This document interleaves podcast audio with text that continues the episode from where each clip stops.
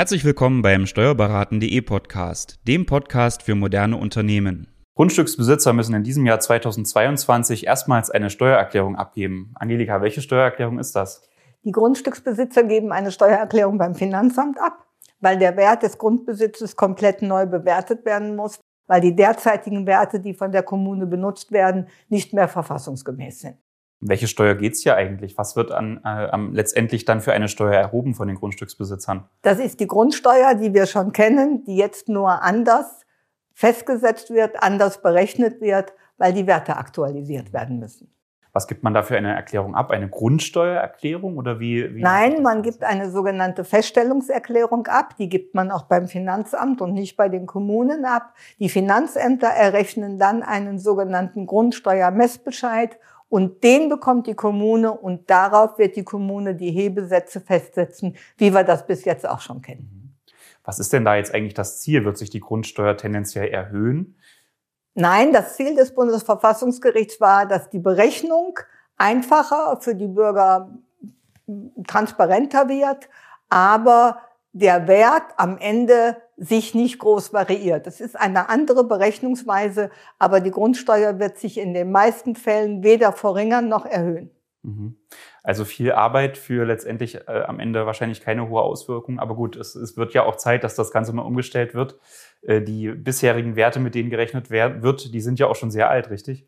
Die bisherigen Werte, die wir haben, die sind 1964 letztmalig offiziell festgestellt worden. Danach gab es nochmal eine Anpassung, aber keine konkrete, sondern nur eine pauschale. Und jetzt sollen die Werte erneut festgestellt werden und die sollen demnächst alle sieben Jahre nach diesem jetzigen Schema festgesetzt werden.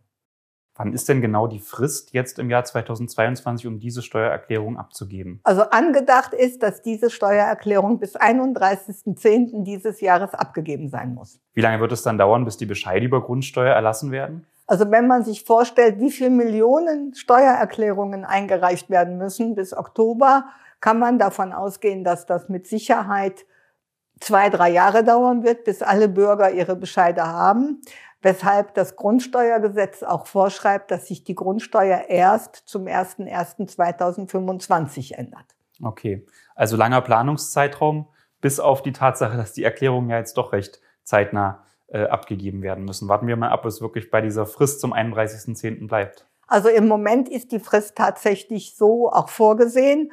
Ähm, auf Rückfrage unserer Berufsträger ähm, wurde auch gesagt, dass man nicht damit rechnet, dass die Frist verlängert wird. Das heißt, wir müssen uns schon darauf einrichten, die Erklärungen zeitnah zu erstellen. Dass die Finanzverwaltung immer ein Problem mit der EDV hat, wenn es um Schnittstellen geht, ist hinreichend bekannt. Es kann sein, dass wir ein bisschen mehr Zeit bekommen, aber Stand heute müssen wir uns damit abfinden, dass wir zum 31.10. die gesamten Arbeiten erledigt haben müssen.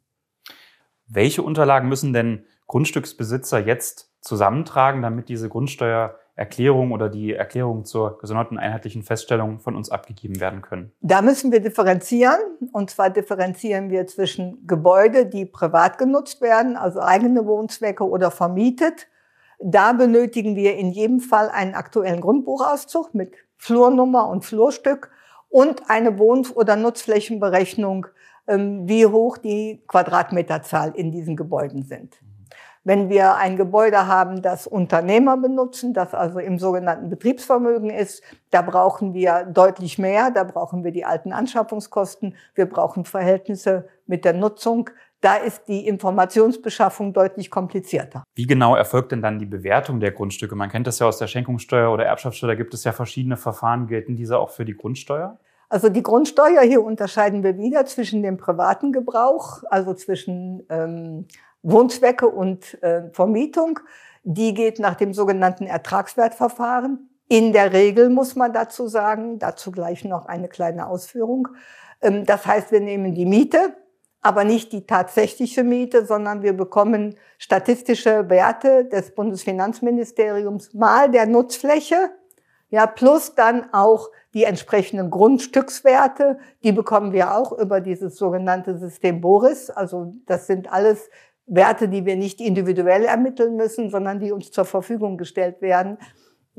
daraus wir sehen, das Hauptaugenmerk ist die Informationsbeschaffung, nicht mehr die Steuerfestsetzung. Das ist eigentlich nicht mehr unser Problem.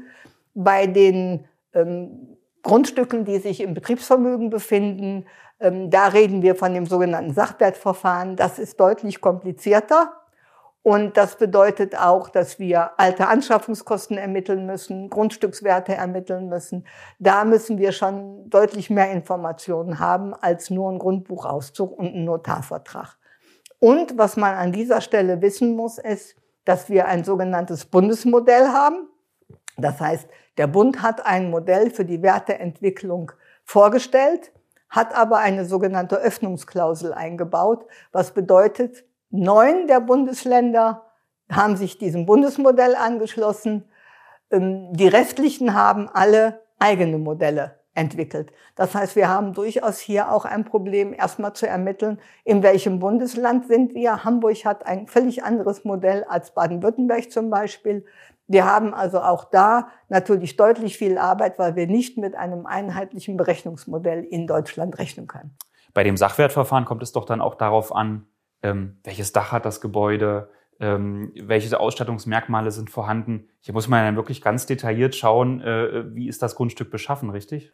Ja und nein. Ja, das wäre für das reine Sachwertverfahren richtig. Allerdings gibt es einen Großteil auch dieser Betriebsvermögensgebäude, die mit einem stilisierten Wert des äh, Bundesfinanzministeriums vergeben werden. Wir bekommen also Werte an der Hand, um Kubikmeter umbauten Raum und Grundstücksfläche, ähm, wo das Sachwertverfahren auch etwas glatter gezogen wird, dass wir nicht ganz ins Detail gehen müssen. Mhm. Okay. Aber es wird sicherlich bei dem einen oder anderen Bundesland doch dazu führen, dass wir uns zum Beispiel mit zehn Jahre oder 15 Jahre rückwirkenden Zahlen beschäftigen müssen. Du sagtest es ja gerade, es, es gibt Bundesland unterschiedliche äh, Verfahren, die angewendet werden müssen. Was kann man denn dazu sagen? Es, äh, es, äh, gibt es in jedem Bundesland Unterschiede? Ja, es gibt teilweise Bundesländer, die es ganz einfach machen. Die interessiert überhaupt nicht, was auf dem Grundstück drauf ist, sondern die bewerten nur nach Grundstücksfläche. Welche Bundesländer sind das? Zum Beispiel Baden-Württemberg. Mhm. Ja, und Hamburg zum Beispiel geht einen ganz anderen Weg. Die machen das nach der Lage. Ja, also so ein Grundstück an der Elbchaussee ist dann sicherlich anders zu bewerten als eins auf der Peripherie. Und in Bayern zum Beispiel gibt es sogenannte Äquivalenzverfahren. Das heißt, es wird eine Äquivalenzziffer festgesetzt, die dann ins Verhältnis zu den einzelnen Grundstücksflächen zu setzen ist. Das System selber ist im Groben bekannt, aber wie genau das also auch funktionieren soll, wo genau die Zahlen herkommen, das ist im Moment noch gar nicht so weit raus, dass man dazu noch genaueres sagen könnte. Da müssen wir einfach die, auch die Ländergesetzgebung noch abwarten. Viele Bundesländer, die jetzt gesagt haben, dass sie abweichende Verfahren entwickeln wollen, sind noch in der Gesetzesfindung und am Ende des Tages sagen die vielleicht auch, das ist uns viel zu kompliziert, wir nehmen das Bundesmodell. Also was am Ende rauskommt, können wir zum heutigen Tag noch nicht sagen. Was wäre denn deine Empfehlung jetzt zum Zeitpunkt, zu dem wir das Video aufnehmen? Sind es ja noch neun Monate bis zum Fristende für die Erklärungsabgabe. Heißt das, du würdest auch noch etwas warten, ähm, bis da vielleicht noch ein wenig Klarheit eingetreten ist? Also da, wo wir wissen, in welchen Bundesländern das Bundesmodell angewendet wird, da können wir schon arbeiten. Da können wir die, ähm, die Bürger oder die Steuermandanten auffordern, uns schon mal die Grund, ähm, die Grundbuchauszüge zu besorgen. Denn das, was wir hier machen, machen ja ganz viele unserer Kollegen auch, bereiten sich vor. Und ich denke, an, auf die Grundbuchämter kommt eine unheimliche Flut von ähm, Informationsbedarf.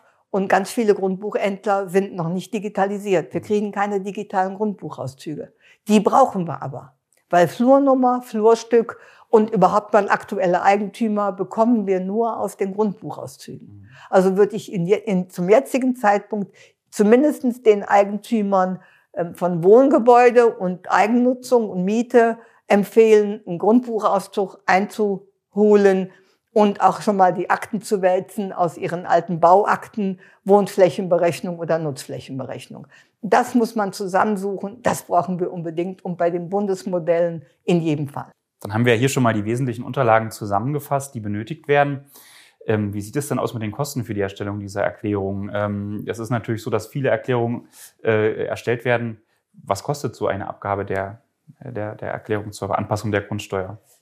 Ja, wie immer, das kommt drauf an. Wenn der Mandant natürlich die Belege relativ zügig und zeitnah bringt, ähm, wird es sicherlich ein überschaubarer Zeitraum von vielleicht vier, fünf Stunden sein. Es kommt natürlich auch darauf an, ob der Mandant schon bei uns Mandant ist.